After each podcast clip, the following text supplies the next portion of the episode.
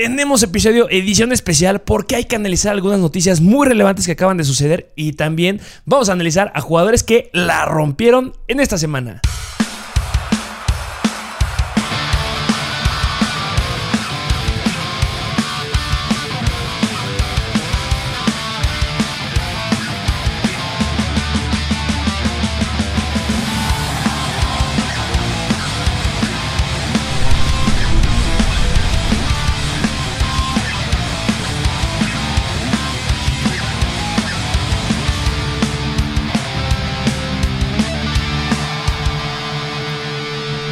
Bienvenidos a esta edición especial de Mr. Fantasy Football. Vamos con un episodio rapidito porque hay noticias muy relevantes que acaban de suceder en esta semana y también jugadores bastante, bastante importantes. Pero vámonos de lleno a analizar esto que les acabo de comentar.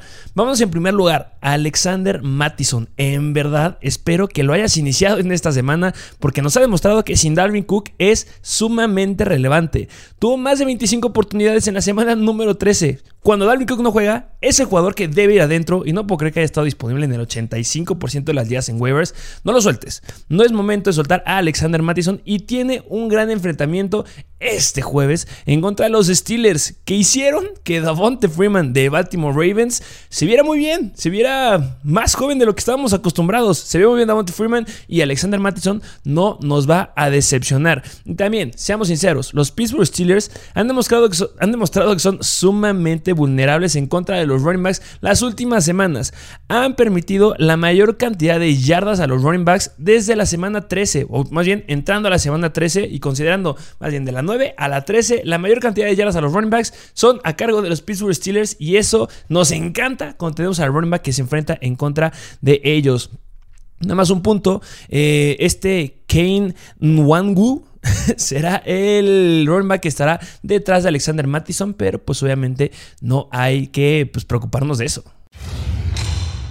Número 2, hablemos de Javonte Williams, que en verdad espero que lo hayas iniciado en esta semana número 13, como te lo recomendamos y como lo colocamos en los starts de la semana, porque te dio 29.8 puntos en la semana 13 en contra de Kansas City. Llegó a tocar el balón 23 veces corriendo y también tuvo 9 targets. Estamos hablando de toques de más de 30 toques al balón es algo increíble. Se vio muy, muy bien. Y pues le dieron la carga en todos los downs. Eso es increíble. Y pues es un caballo de batalla.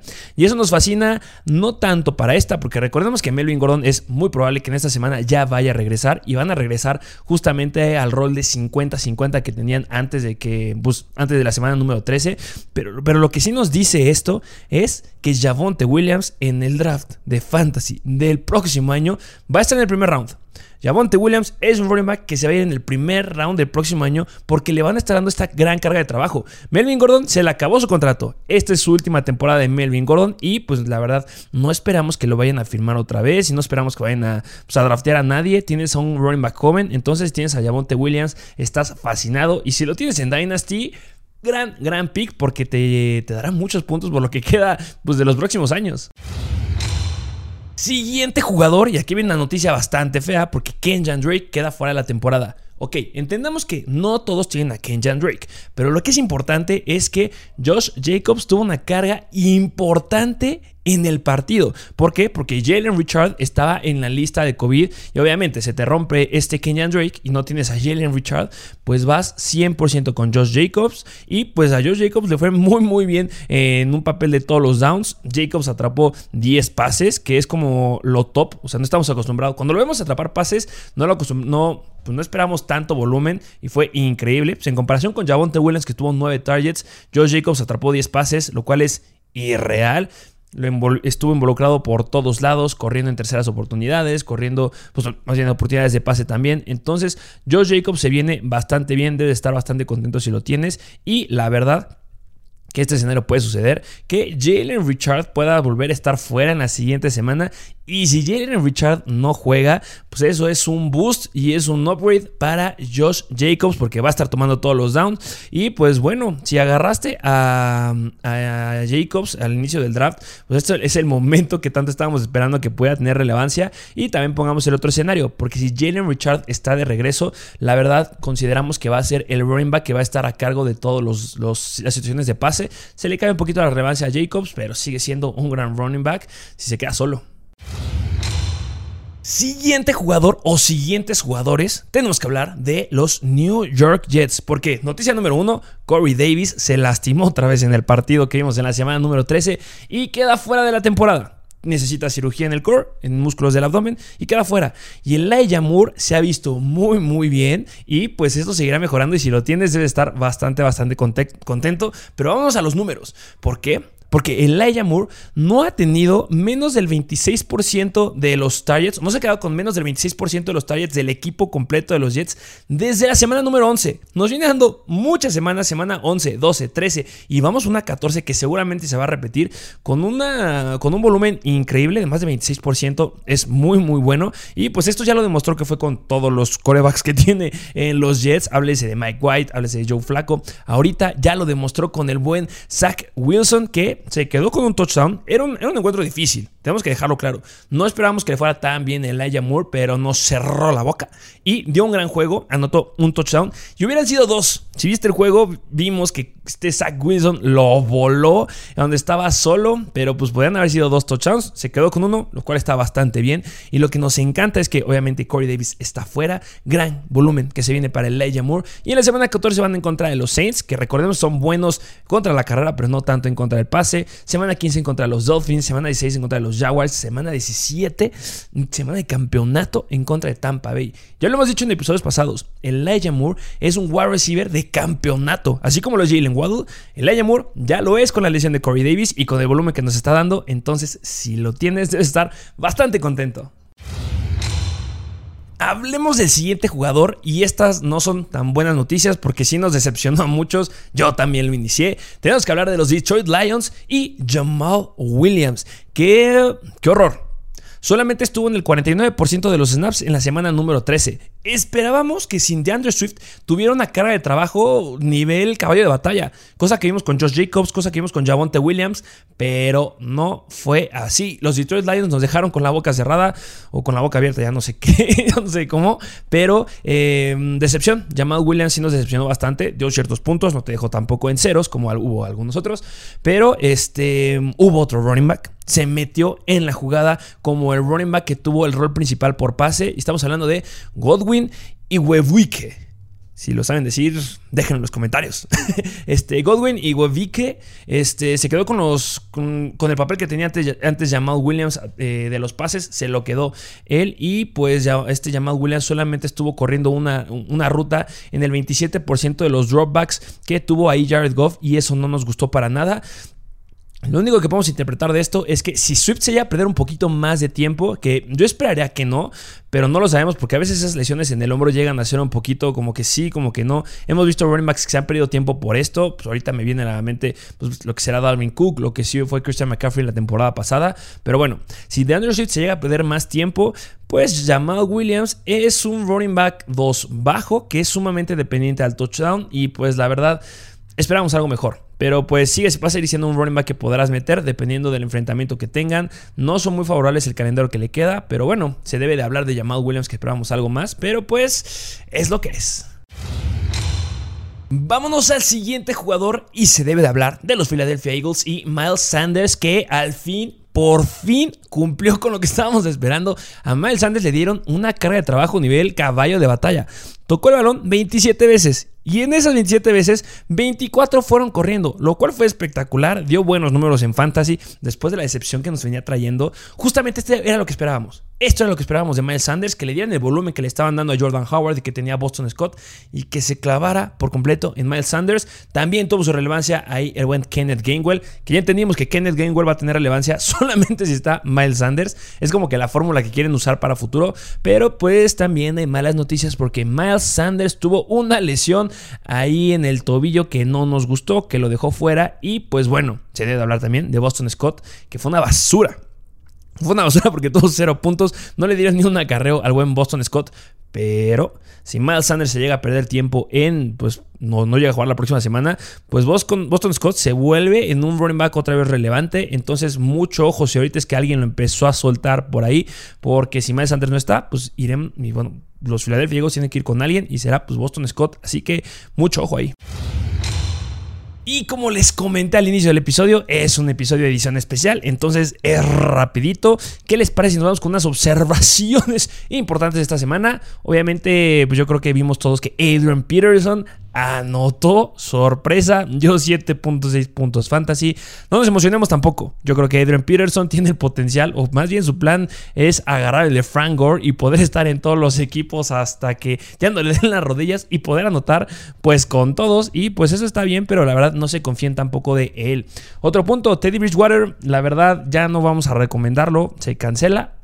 es un coreback de respaldo, no es un starter el buen Teddy Bridgewater. Otro punto también hablando de corebacks, Patrick Mahomes, ya lo dijimos, tiene un calendario sumamente complicado y esta semana se las dio negras en contra de los Broncos. ¿Por qué? Porque dio solamente 14 puntos fantasy. Lo llegamos a decir. Patrick Mahomes es un coreback que muchos draftearon en el primer round y que pronosticaban que diera de 20 a 30 puntos, pero se está cayendo. Y espero que lo hayas tradeado y que no lo tengas en tu equipo y que tengas a alguien más sólido. La verdad, qué mal. Este, está tirando sus receptores los pases porque no le están ayudando tampoco. Sigue siendo bueno, pero pues ya vio su realidad.